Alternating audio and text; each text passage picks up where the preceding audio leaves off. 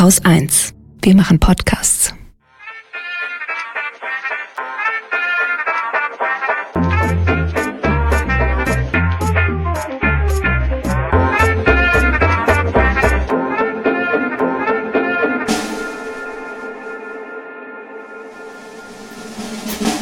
Hallo, herzlich willkommen zu einer neuen Folge des Lila Podcast. Hier ist Susanne. Und hier ist Katrin.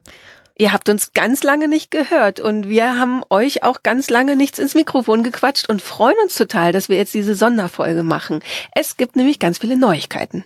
Unter anderem haben wir inzwischen ein neues Team und die haben wir euch auch mitgebracht. Sechs neue Leute, die wir euch vorstellen wollen. Aber wir dachten, bevor wir euch die vorstellen, erzählen wir vielleicht noch mal kurz, was wir eigentlich so seit Dezember alles gemacht haben. Denn es war ja nicht gerade wenig. Genau, weil das letzte Mal, als wir uns gehört haben, da haben wir euch ja nur gesagt, ja, wir wollen dann neu anfangen nach den Sommerferien und ihr könnt euch bewerben bei uns. Und tatsächlich haben sich wahnsinnig viele von euch beworben. Also wir waren echt erstmal überwältigt, wie viele Bewerbungen da reinkamen. Wir hatten gut 50 am Ende und haben ja, wir haben schon bis Februar echt gebraucht, die zu sichten, mhm. weil ihr uns ja auch Beiträge geschickt habt, also Arbeitsproben und Lebensläufe. Und in einem komplizierten Excel-Tabellenverfahren, was wir uns überlegt haben, haben wir dann geschaut, wer wären dann so unsere FavoritInnen und haben einfach ein paar Einladungen rausgeschickt und eigentlich hatten wir den Plan, uns im April in Berlin zu treffen. Ich hatte extra das Beta-Haus gebucht, was hier so ein Tagungshaus ist, wo man eben dann so für einen Tag oder so einen Workshop-Raum buchen kann mit einem Pipapo. Es hatten auch schon alle ihre Reise gebucht oder fast alle. Wir hatten Hotels gebucht, also es war alles richtig schön vorbereitet. Wir haben uns irre aufeinander gefreut und dann kam Covid-19. ja, genau. Also wie es allen ging, hat es uns auch einfach fetten Strich durch die Rechnung gemacht. Wir haben alles gecancelt, äh, haben erst überlegt, also haben abgewartet, weil wir wie alle auch dachten, vielleicht geht es irgendwie vorbei. Also Mitte März wusste man ja noch nicht so ganz genau, wie lange sich das hinziehen würde, aber es war sehr schnell klar, das bleibt jetzt erstmal und wir brauchen überhaupt keine Pläne machen, uns in echt zu treffen. Und deswegen haben wir uns dann am Ende im Frühsommer in einem digitalen Workshop mhm. im Prinzip getroffen. Also zwei Tage per Videoschalte zusammengesetzt, uns kennengelernt, darüber gesprochen, was der Lila Podcast für jede einzelne ist, was er vielleicht sein sollte, ähm, was jede einzelne gut oder auch blöd fand in der Vergangenheit und haben so versucht rauszuarbeiten, wie es weitergeht ab Herbst. Genau. Wir haben auch schon ähm, dann immer so Teams zusammengeschmissen, sozusagen, denen wir Hausaufgaben mitgegeben haben, weil wir, wie wir auch schon aus anderen Workshops und Zoom-Erfahrungen bis dahin wussten, dass man das natürlich auch nicht länger als so anderthalb, zwei Stunden aushält in einer Videokonferenz. Also irgendwann dampfen dann natürlich die Gehirne. Und dann hatten wir uns so Hausaufgaben ausgedacht, dass auch die Bewerberinnen sich gegenseitig ein bisschen kennenlernen und auch ein bisschen zusammenarbeiten konnten. Und da sind super viele tolle Ideen schon entstanden, ohne jetzt zu viel verraten zu wollen. Und ich glaube, es mochten sich auch alle sehr, sehr gerne. Und wir hatten uns eigentlich rausgenommen zu sagen, wir warten bis Freitag und treffen unsere Entscheidung in Ruhe und so weiter mhm. und so fort. und dann schriebst du mir, hm, ich muss eigentlich nicht überlegen. Und der steht zurück, ja, ja, ich auch nicht. ja, wir waren beide echt wahnsinnig happy, einfach weil die Dynamik so toll war. Mhm. Also bei so Gruppen, man kriegt ja sehr schnell so ein Gefühl dafür. Wir haben ja beide auch schon wahnsinnig viele Workshops gegeben, auch in echt. Und man hat wirklich ja immer innerhalb der ersten halben Stunde oder Stunde versteht man diese Gruppe. Also wer ist der oder die sich gerne in den Vordergrund spielt, wer ist der oder die, die alles erstmal in Frage stellen und so. Also es gibt so diese Typen in der Gruppendynamik und hier hat es so gut funktioniert. Also wirklich jede einzelne hat der anderen aufmerksam zugehört. Ähm, es war sehr konstruktiv, wenn man jetzt mal eine Idee vielleicht nicht so gut fand oder weiterentwickelt hat. Also dass man immer das Gefühl hatte, jede einzelne fühlt sich wohl. Also man hat nie jetzt jemanden mal mit verschränkten Armen und zurückgelehnt da sitzen sehen, was sonst so ein Signal in Meetings ist, dass Leute sich ausschalten oder halt eben so denken, nee, das passt mir jetzt aber gerade überhaupt alles gar nicht, was hier passiert. Und das war echt, also wir sind wirklich mit einem wahnsinnig guten Gefühl rausgegangen und haben dann den Einzelnen geschrieben, hey, wir würden wahnsinnig gern mit euch zusammenarbeiten. Und von allen, von manchen sogar schneller noch, als wir schreiben konnten, kam von allen zurück, ja, also sie müssen auch nicht bis Freitag nachdenken und sie haben auch voll Bock. Diese sechs stellen wir euch gleich vor. Das, was wir aber auch gemacht haben in den letzten Monaten, ist Geld zu sammeln. Also wir haben ja verschiedene Plattformen immer schon gehabt für den Lila Podcast. Also es gibt Leute, die unterstützen uns auf Patreon, es gibt Leute, die unterstützen uns auf Steady und es gibt Leute, die unterstützen uns mit einem Dauerauftrag. Und das Tolle war auch, also wir hatten es ja auch gesagt, wir brauchen für den Workshop ein bisschen Geld, wir brauchen für die Reisekosten und die Verpflegung und sowas ein bisschen Geld. Das war jetzt alles nicht so teuer. Aber wir brauchen natürlich auch Geld für eine neue Staffel Lila Podcast, so. Und es war ja in den letzten Jahren schon eher so, müssen wir mal ganz ehrlich sagen, was natürlich auch daher kam, dass wir als Hobbyprojekt gestartet sind. Ja, also wir sind ja nicht an den Start gegangen 2013 und haben gesagt, so, wir sind jetzt hier der Lila Podcast und wir möchten bitte sofort ein voll umfängliches Radiojournalistinnen-Honorar für jede Folge. Also, ne, das ja. ist ja klar. Sondern das ist ja über die Zeit gewachsen, wie wir auch über die Zeit professioneller geworden sind. Aber trotz allem haben wir auch am Schluss, würde ich sagen, uns halt nicht so bezahlt, wie wir sonst bei Haus 1 zum Beispiel Leute bezahlen, die für uns. Genau, wir haben uns so bezahlt, wie es ging. Genau. Also das, was da war, haben wir aufgeteilt, aber das war halt eher so ein, wie sagt man denn, so eine Anerkennung, als jetzt wirklich ein Honorar. Also für andere würden wir für das Geld nicht arbeiten. Genau. Und uns war aber von Anfang an wichtig, dass wenn wir eben ein neues Team zusammenstellen, dass die vernünftig bezahlt werden, weil es uns bei Haus 1 eben wichtig ist, unsere Leute vernünftig zu bezahlen. Und deswegen ähm, haben wir uns auch wahnsinnig gefreut, dass einfach die aller, aller, allermeisten von euch ihr Abo, also ich nenne es jetzt mal Abo, Abo, egal ob ihr uns bei Steady oder mit einem Dauerauftrag unterstützt, einfach nicht gekündigt habt oder sogar neue Abos noch dazugekommen sind.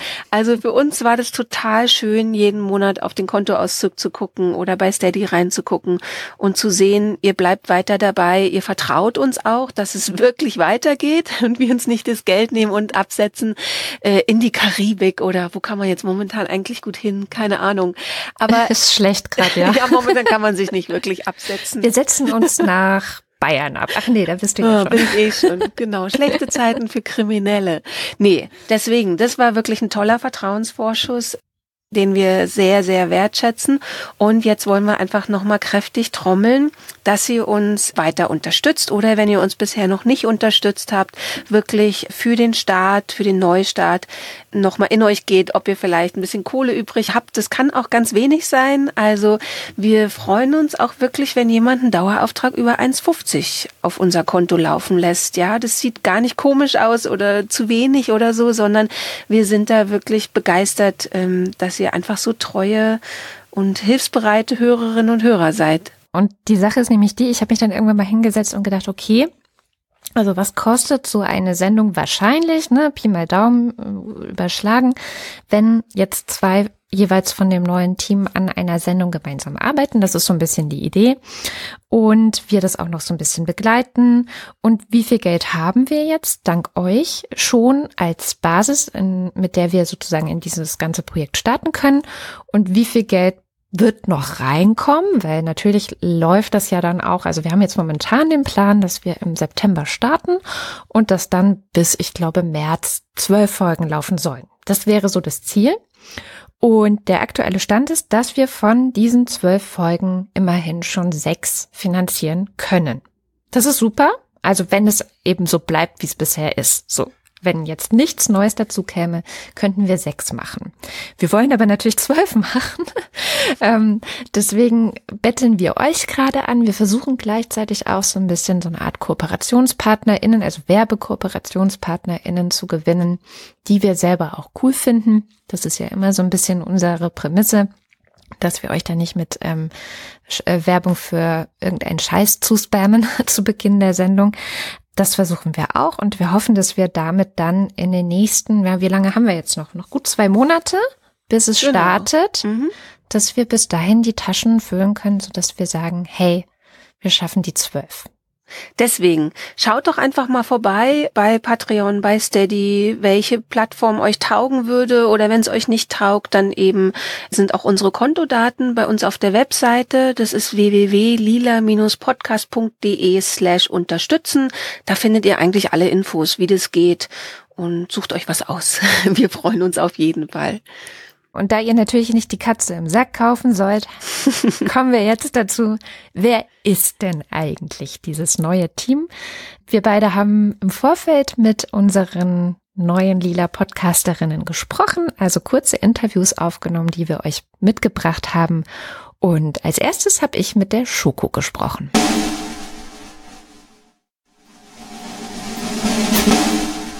Also mein Name ist Schoko Bethke und derzeit bin ich noch Masterstudentin immatrikuliert für die Politikwissenschaft und Japanologie. Wie man schon von meinem Namen hören kann, ist Shoko ein japanischer Name und dementsprechend bin ich auch sehr japanisch aufgewachsen. Also meine Mama ist Japanerin und ich bin auch, ich habe meine Kindheit in Japan verbracht und es hat mich durchaus geprägt insofern, dass ich mit einem konservativeren Gesellschaftsbild aufgezogen wurde, als ich klein war. Und dann kam ich nach Deutschland, konnte kein Deutsch und wurde da in ja, in so einen Topf geworfen, wo ich mich dann erstmal mit sieben Jahren versucht habe zurechtzufinden. Also Sprache zu verstehen und mich mit dem Wetter zu arrangieren und als Kind irgendwie zu merken, okay, das ist nicht das, was ich kann, also was ich sonst kenne, aber es ist irgendwie es ist was Neues und damit muss ich mich jetzt zurechtfinden. Ich kann mir vorstellen, dass du dir dann vieles selber auch äh, erstmal erarbeiten, erschließen musstest, oder? Ja, das stimmt. Also ich glaube, ich hatte Glück, dass ich noch recht jung war, als ich dann nach Deutschland gekommen bin. So konnte ich die Sprache recht schnell abgreifen, also mit sieben Jahren. Also ich bin auch überwiegend mit meiner Mutter und meiner Schwester allein aufgewachsen. Das heißt, ähm, der Alltag war dann so, dass ich zur Schule ging, also von Montag bis Freitag zur deutschen Schule und da wurde Deutsch gesprochen und sobald ich dann zu Hause war, war dann Deutschland quasi so ein bisschen vergessen und es war nur noch, es herrschte nur noch Japanisch zu Hause. Also die Sprache war Japanisch, wir haben nur noch Japanisch gegessen und Japanisch gelesen und also es waren so zwei immer noch zwei Welten, in denen ich mich dann hin und her bewegt habe. Und sobald ich dann einen Schritt aus der Haustür gemacht habe, war ich dann wieder sozusagen in Deutschland und es hat mich insofern geprägt, dass ähm, ich dann zugesehen habe, wie meine Mutter immer tougher geworden ist, weil sie mit der Art und Weise, wie man in Japan, glaube ich, mit Menschen umgeht, auf der Straße zum Beispiel, in Deutschland nicht vorankommen konnte. Das zu beobachten und zu merken, okay, mit der Persönlichkeit, die ich in Japan entwickelt hatte, also sehr, sehr schüchtern und sehr zurückhaltend, nichtssagend, damit habe ich in Deutschland nicht viel erreichen können. Und deswegen bin ich, glaube ich, schon nach dem Vorbild meiner Mutter ganz schön tough geworden. Das heißt, deine Mutter und du, ihr habt beide so gleichzeitig so einen Emanzipationsprozess ein bisschen auch durchgemacht, oder? Ja, doch, auf jeden Fall. Also ich glaube, sie hatte es auf keinen Fall einfach. Irgendwann haben wir besser Deutsch gesprochen als sie. Das heißt, wir mussten für sie übersetzen. Und so richtig Fuß gefasst in einem deutschen Freundeskreis hat sie, glaube ich, immer noch nicht. Also sie hat überwiegend ihre japanischen Freundeskreis und fühlt sich da, glaube ich, auch wohler. Diese Sichtweise, diese Perspektive findet ja in deutschen Podcasts nicht so oft statt. Leider.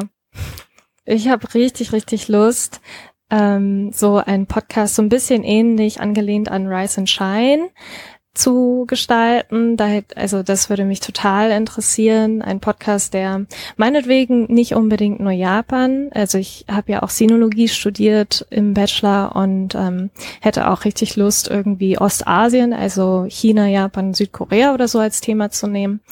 Das fehlt mir in der deutschen Podcast-Landschaft extrem. In Japan gibt's das auch nicht so wirklich. Also Podcasts sind in Japan auch nicht so ein Format. Also wenn es irgendwie Leute gibt, die japanische oder ostasiatische Wurzeln haben, dann hätte ich richtig Lust, was zu starten.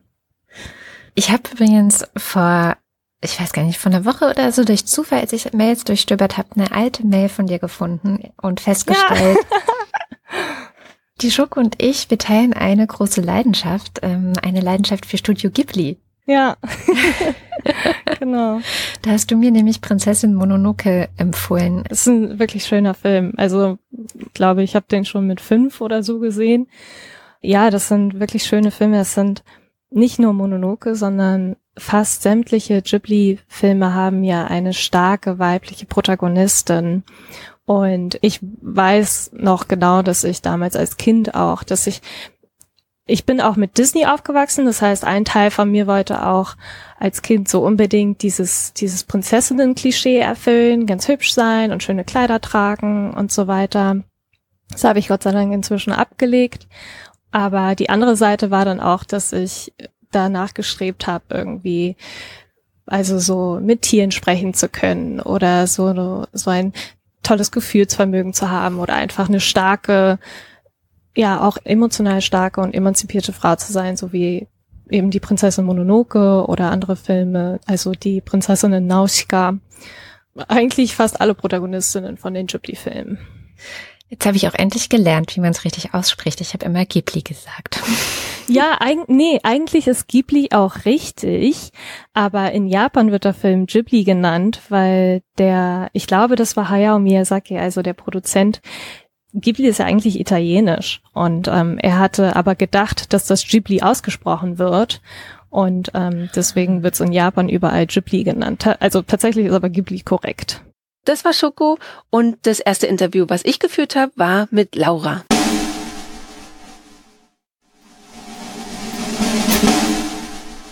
Hallo, ich bin Laura Lukas aus Berlin und ich bin neu im Team vom Lila Podcast.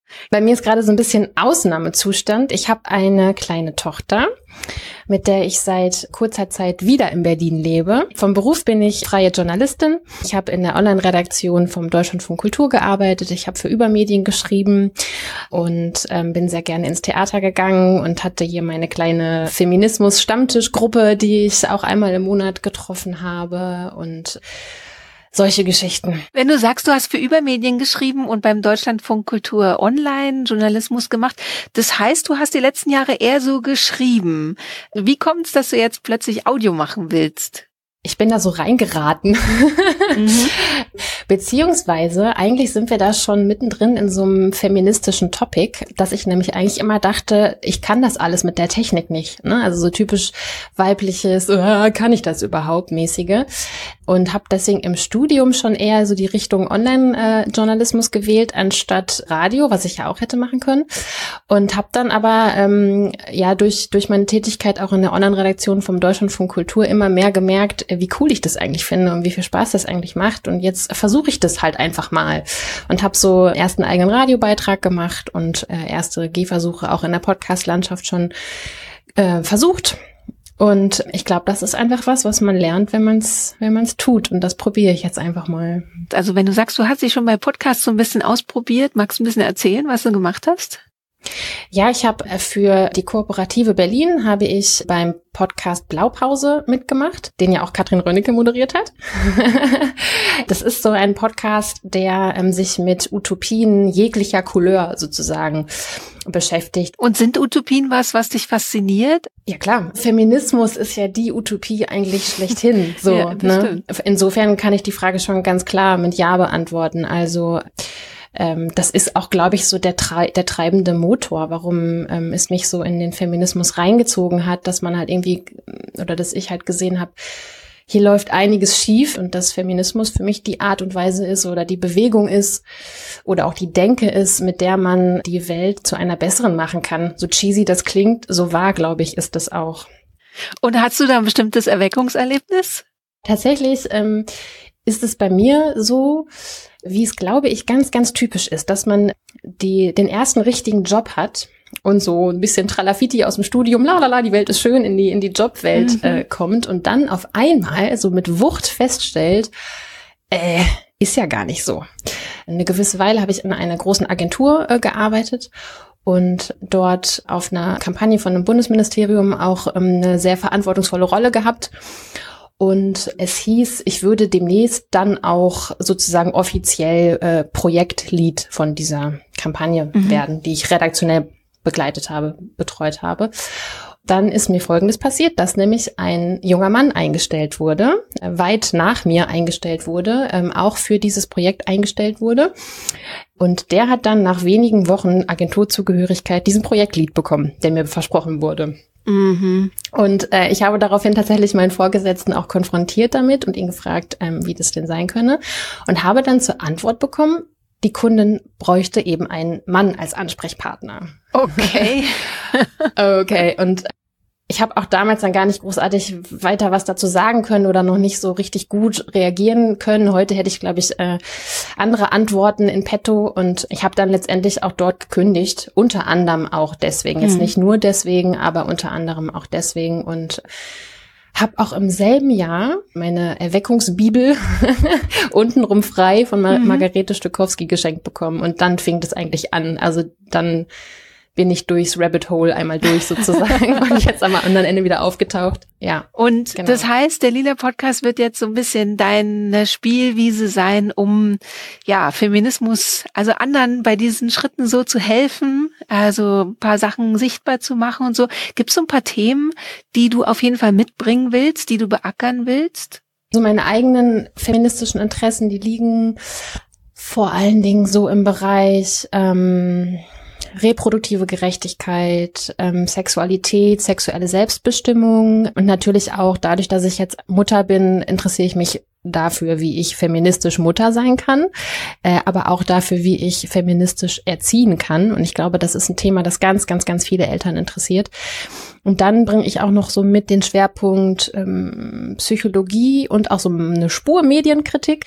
Psychologie habe ich nicht studiert. Das ist so wirklich komplett eigenes Interesse und, und Verschlingen, was ich dazu in die Finger bekomme. Und ich habe so ein bisschen das Gefühl, alles um uns herum ist Psychologie und alles um uns herum ist aber auch Feminismus. Und es ist für mich total naheliegend, das, das zusammenzudenken. Und äh, feministische Medienkritik finde ich auch unfassbar wichtig, weil da gibt es noch so unfassbar viel zu tun in den in den Redaktionen habe ich das Gefühl.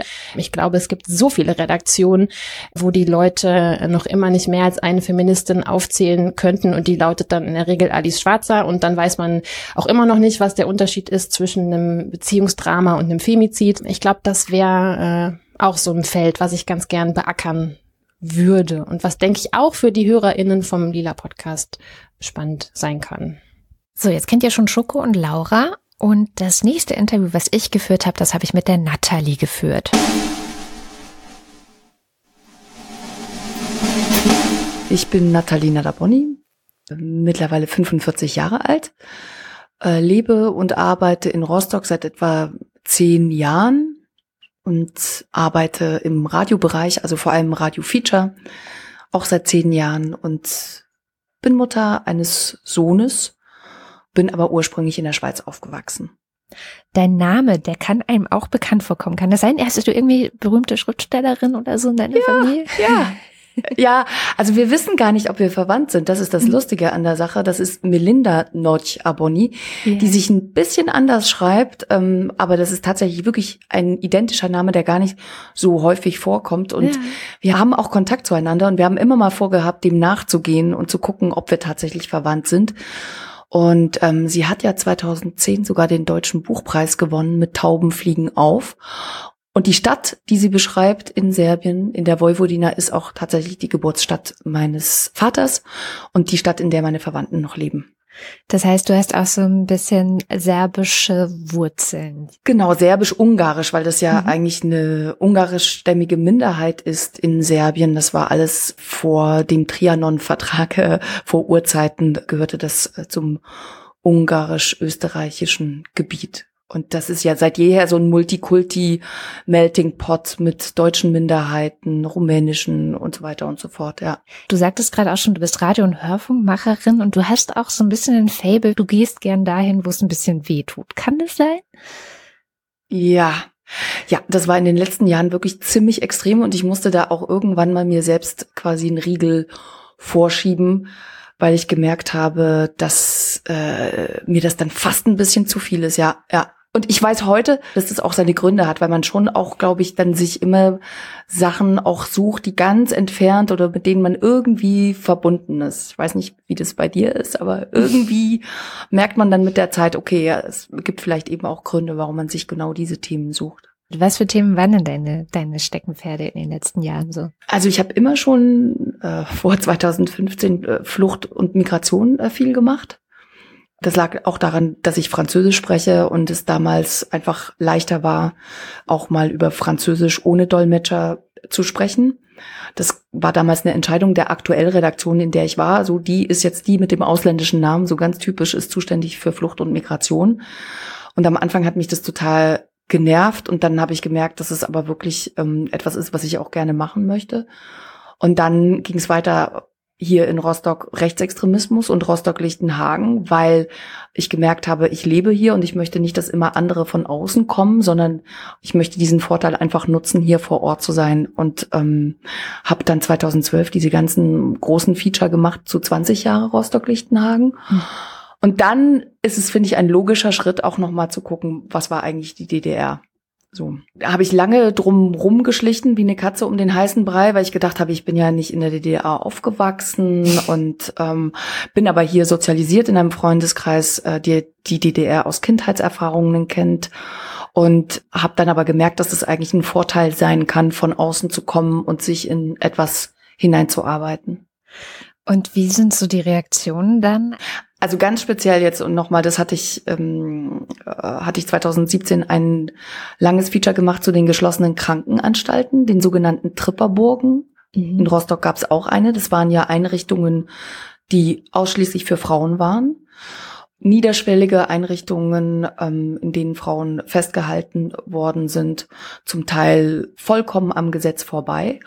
Und da gibt es tatsächlich auch Leute, die sich im Netz darüber unterhalten haben, Männer und die dann eben auch Sachen schreiben wie, sowas hat es in der DDR nicht gegeben und was ist denn das für eine blöde Tusse und äh, also tatsächlich auch Fotos von mir verlinkt haben und so, und die sich darüber mhm. total aufgeregt haben und denen nicht klar war, dass es immer auch Belege dazu gibt, ja. Ich arbeite ja nicht ohne Belege und ohne Aktenrecherche. Jetzt bist du beim Lila Podcast. Was erhoffst du dir denn davon? Ein bisschen besser launigere Themen? ja, auch. Aber ich muss zugeben, auch vor allem im Team zu arbeiten. Mhm. Also ich war ja immer alleine unterwegs eigentlich für diese langen 55 Minuten Feature und komme aber ursprünglich aus einem Beruf, in dem Teamarbeit gefragt ist, weil ich mal Tänzerin war, ne? Und mhm. in einer Tanzkompanie, in einer Ballettkompanie geht nichts ohne das Team und das und dann einfach auch Frauen, ne? Ich glaube, das hat sich nochmal für mich auch wesentlich geändert, seitdem ich Mutter bin. Mhm. Oder da sind natürlich nochmal ganz neue Mutter und Arbeitende. Das ist, glaube ich, auch ein Punkt. Ja. Ich komme jetzt nicht so aus der theoretischen Perspektive. Ich komme ja aus der Schweiz. Und in der Schweiz haben die Frauen das Gefühl, die Frauen in der DDR und in Ostdeutschland, die sind aus Schweizer Perspektive, aus Schweizerinnenperspektive total emanzipiert ja. und gleichberechtigt und auf Augenhöhe und so weiter und so fort. Aber zu sehen, dass in einem Staat, zum Beispiel mit geschlechtskranken Frauen oder vermeintlich geschlechtskranken Frauen, vollkommen anders umgegangen wird als mit vermeintlich oder richtig geschlechtskranken Männern. Das hat für mich schon auch noch mal was verändert und meinen Blick auch auf die DDR verändert. Das heißt, für mich waren die Frauen oder die Frauenthemen eigentlich immer präsent bei den Sachen, die ich gemacht habe. Die Hälfte des Teams kennt ihr jetzt schon. Schoko, Laura, Natalie. Und jetzt kommt jemand, deren Stimme ihr vielleicht sogar schon kennt. Auf jeden Fall, wenn ihr die Wochendämmerung hört.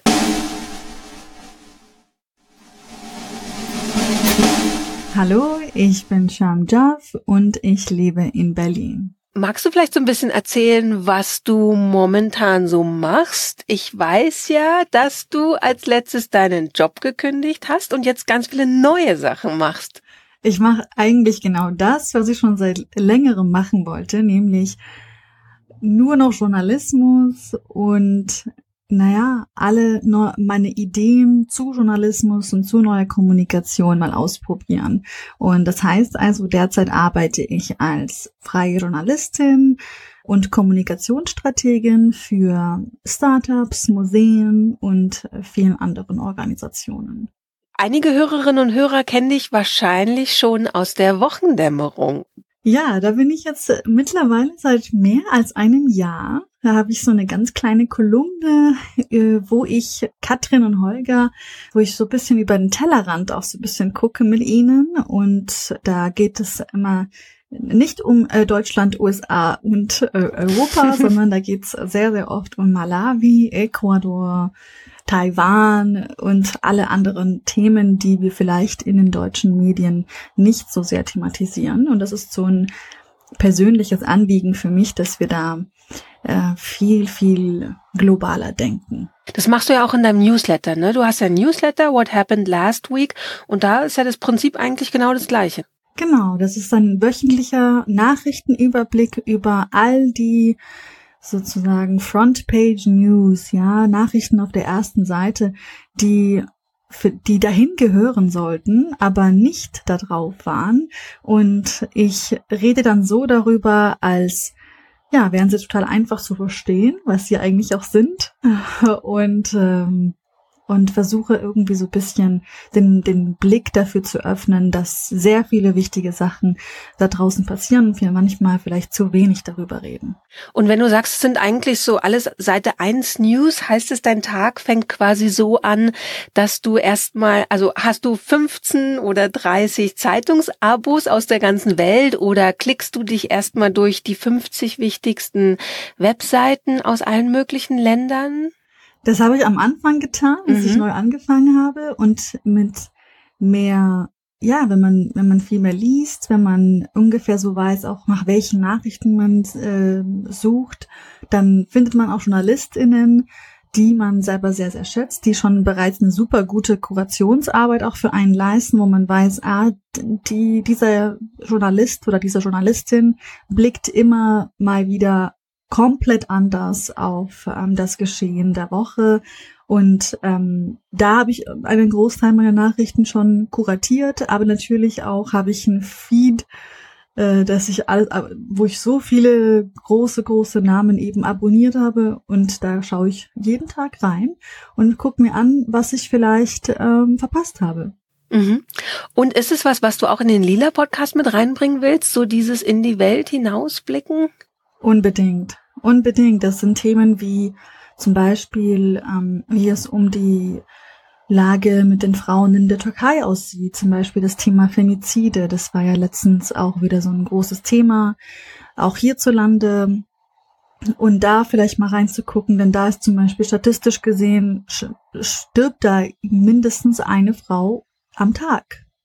Oder zum Beispiel keine Ahnung, auch vielleicht einen Blick auf andere ähm, Länder de, des arabischen Raums auch so ein bisschen zu werfen und zu, zu, zu sehen, so, ach so, so weit hinten, wie viele natürlich dann irgendwie manchmal auch so fälschlicherweise annehmen, so weit hinten sind sie gar nicht. Also es ist eine sehr, eine sehr große Diskrepanz zwischen dem, was eben rechtlich vorgeschrieben ist und zwischen zivilrechtlich oder zivil, zivilgesellschaftlichen Organisationen, die da entstehen, was äh, mir persönlich unglaublich viel Hoffnung gibt. Mhm. Und ähm, die, diese Hoffnung würde ich gerne mit in den Podcast eingeben. Das war die Scham. Und wen ihr vielleicht auch kennen könntet, denn der Lila Podcast ist auch nicht ihr erster Podcast, das ist die zweite Laura.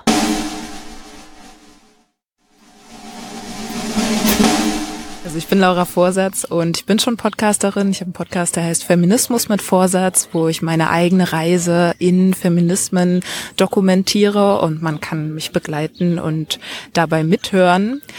Und ansonsten, ja, im weitesten Sinne Medienschaffende. Also ich habe Kulturwissenschaften und Kommunikationswissenschaft studiert und mein Ansatz bei dem Podcast Feminismus mit Vorsatz ist, dass ich am Anfang eigentlich selber noch gar keine Ahnung zu den feministischen Themen hatte und gleichzeitig aber wusste, dass das irgendwie nicht, also ich fand es nicht cool, dass ich darüber so wenig wusste und dachte dann, na gut, vielleicht baue ich dann den Podcast einfach so auf, dass ich eben dokumentiere, wie ich in das Thema reingehe. Es beginnt deswegen mit Schlüsselmomenten. Also ich habe Freundinnen gefragt, auch Freunde, wann sie so das erste Mal in ihrem Leben gemerkt haben, hm, okay, irgendwie so ganz gerecht ist hier doch vielleicht nicht alles. Und von da ausgehend bin ich dann immer weiter rein. Also ich habe mir dann immer wieder neue Fragen gestellt in Bezug auf Feminismus auch. Ähm, gibt es eine gute, gibt es eine schlechte Feministin? Inwiefern können Männer Feministen sein und so weiter? Also das sind alles so Themen, die ich dann behandle. Man hört mich quasi immer laut denken und dann ja auch im Austausch mit meinen Freundinnen und jetzt auch Hörenden, die eben Sprachnachrichten reinschicken und auch Interviews. Also es ist so ein Konglomerat aus allen möglichen Sachen und genau das ist auch das, was ich gerne in den Lila Podcast mit reinbringen würde. Also meine Spezialität ist einfach mehr so dieses reportagige, Storytelling-artige, so so mh, mm, Genuss ähm, für die Ohren. Also einfach vielschichtiges Erzählen und auch Sound und so, dass es einfach schön ist und man so schön mitleben kann in dem Ganzen. Wenn du drei Dinge benennen müsstest, die dich in deinem Podcast oder vielleicht auch in deinem Schaffen so allgemein am meisten feministisch beeindruckt oder verwundert oder überrascht haben, also wo du einfach so sagst, das hat mich total geprägt. Oder auch zwei Dinge. Welche zwei oder drei Dinge wären das? Also der erste Punkt ist auf jeden Fall Intersektionalität. Also wenn man seine eigenen Privilegien mal so durchcheckt, ist bei mir ja die zwei Sachen, die vielleicht nicht ganz so privilegiert sind eben, dass ich eine Frau bin und dass ich aus Ostdeutschland komme, aber ja auch nach der Wende geboren, also da eher so postsozialistisches Ding mit mir trage und dann halt sich in andere Perspektiven hineinzuversetzen und zu sehen, was es eben noch alles gibt und dann eben auch, ähm, wie viele Schichten Diskriminierungen dann haben können und ja, all diese Geschichten dann zu erfahren, auch zum Beispiel Literatur von schwarzen Feministinnen zu lesen und so weiter. Also das ist einfach eine völlig neue Welt nochmal für mich gewesen und war zum einen krass, dass ich davon vorher einfach nichts mitbekommen hatte und zum anderen war ich einfach total dankbar, dass ich durch den Podcast darauf gestoßen bin. Und jetzt gerade mache ich viel in Richtung Männlichkeiten und da war mir eben vorher auch überhaupt nicht klar, was für also was für krasse Dimensionen das hat und wie viel das verursacht, gerade so in Richtung toxische Männlichkeit. Also das zum Beispiel die Frage, können Männer Feministen sein oder können die sich feministisch engagieren, gar nicht die Hauptfrage ist, sondern erstmal können Männer denn davon loslassen, gewissen männlichen Normen zu entsprechen, weil leider, äh, also sich mit Frauen zu solidarisieren, gilt einfach nicht als besonders männlich. Und wenn man das nicht hinter sich gebracht hat, dann braucht man sich auch noch nicht fragen, wie man jetzt Feministinnen unterstützt, weil dann hat man einfach noch was anderes zu tun. Und das wusste ich einfach vorher alles so nicht. Und das ist so wichtig und nimmt so viel Raum ein. Ja. Wenn der Lieder-Podcast bald startet, dann wird es ja ein relativ großes Team sein. Und du hast bisher immer so für dich so alleine gearbeitet. Hast du auch ein bisschen Angst davor oder überwiegt da so die Freude auf, keine Ahnung, im Team zusammen Sachen zu ertüfteln? Also es überwiegt eindeutig die Freude. Ich meine, zum einen bleibt mein Podcast ja auch bestehen. Also mein Arbeiten im Elfenbeinturm äh, bleibt trotzdem bestehen sozusagen. Aber ich merke es einfach, mein Netzwerk an Podcasterin ist jetzt noch nicht so groß. Und jedes Mal, wenn ich jemanden getroffen habe, der in die Richtung arbeitet, war ich direkt so, oh mein Gott, hast du die nächsten fünf Stunden Zeit, weil ich muss dringend mal mit jemandem übers Podcasten sprechen. Und ich freue mich sehr, sehr darauf, das mit anderen zu teilen und zusammen zu arbeiten. Wir hatten ja auch zusammen den Workshop für den Lila Podcast schon gemacht. Und da hatte ich dann auch schon mit Lena zusammengearbeitet. Und es hat einfach so viel Spaß gemacht, sich ein neues Thema auszudenken. Und wir waren eigentlich direkt so, oh mein Gott, können wir jetzt bitte direkt starten? Und es war halt noch der Auswahlworkshop. Wir wussten noch gar nicht, ob wir zum Team gehören. Aber also das hat mir einfach so einen schönen Vorgeschmack da drauf gegeben und ich habe richtig Lust. Und die Nummer sechs in der Redaktion ist Lena.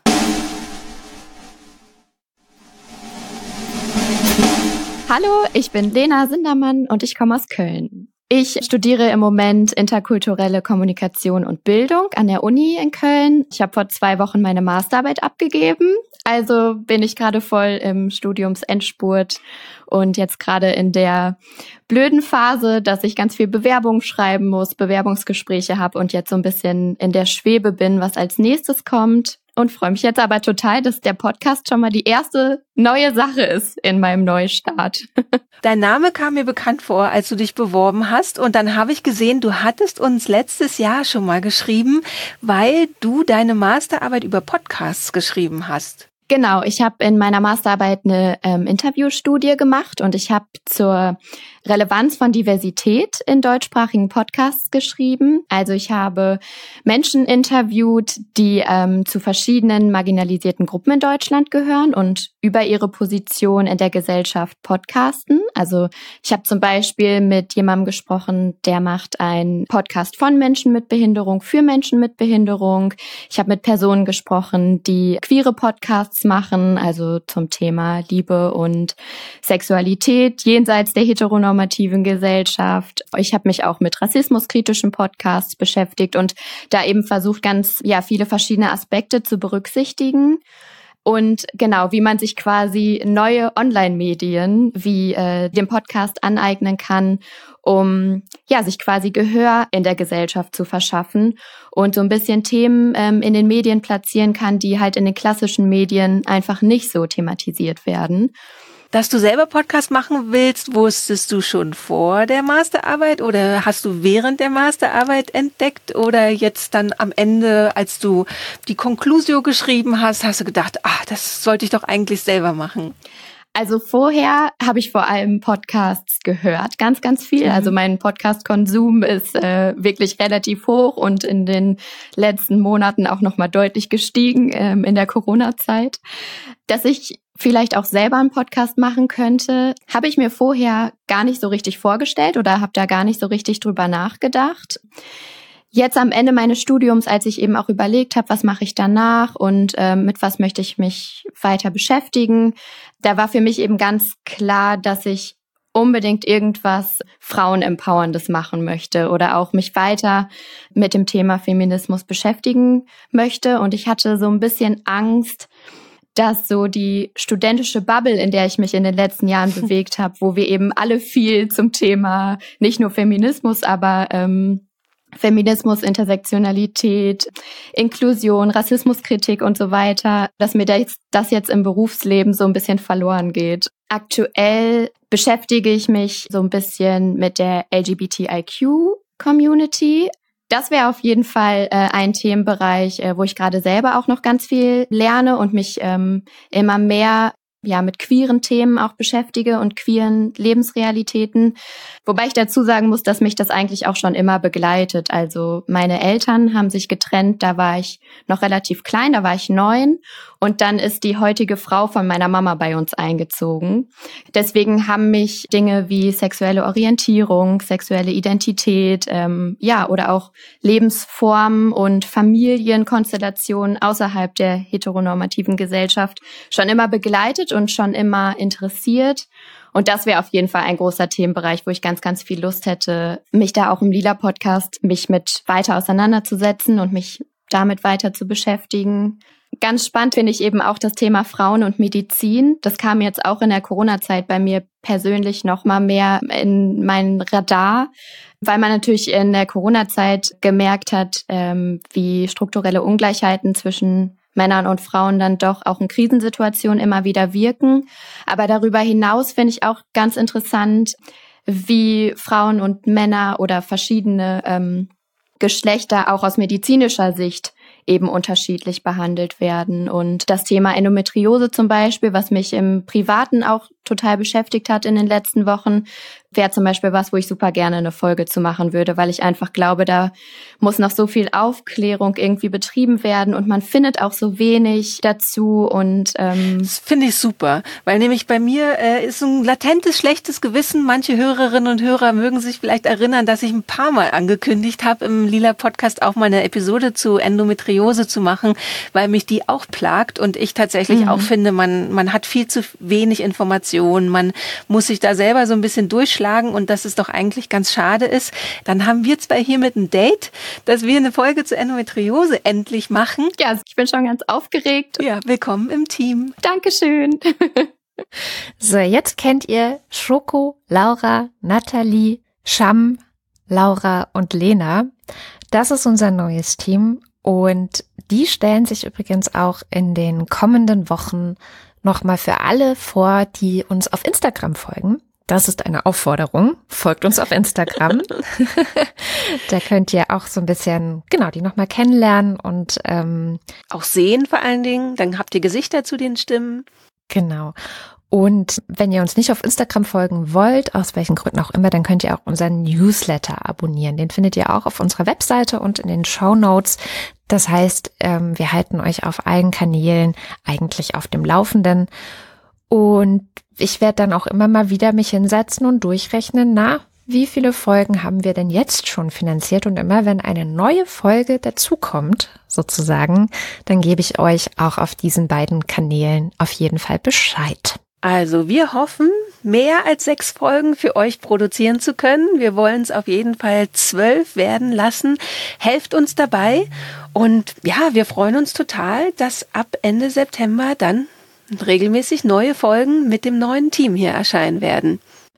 Ach so, und wenn ihr Buchtipps braucht bis dahin, auch dann solltet ihr uns auf jeden Fall auf Instagram folgen, weil immer noch, das hat sich seit Dezember nämlich nicht geändert, erscheinen dort jeden Montag ein lila Buchtipp, also ein Buch, das feministisch für uns gut oder wichtig war und in Zukunft sicherlich auch immer mehr Bücher von dem neuen Team. Also genießt den Sommer bis dahin, folgt uns auf Instagram, folgt uns auf Twitter, schickt uns Geld und wir freuen uns einfach, wenn es dann weitergeht. Bis dann. Tschüss.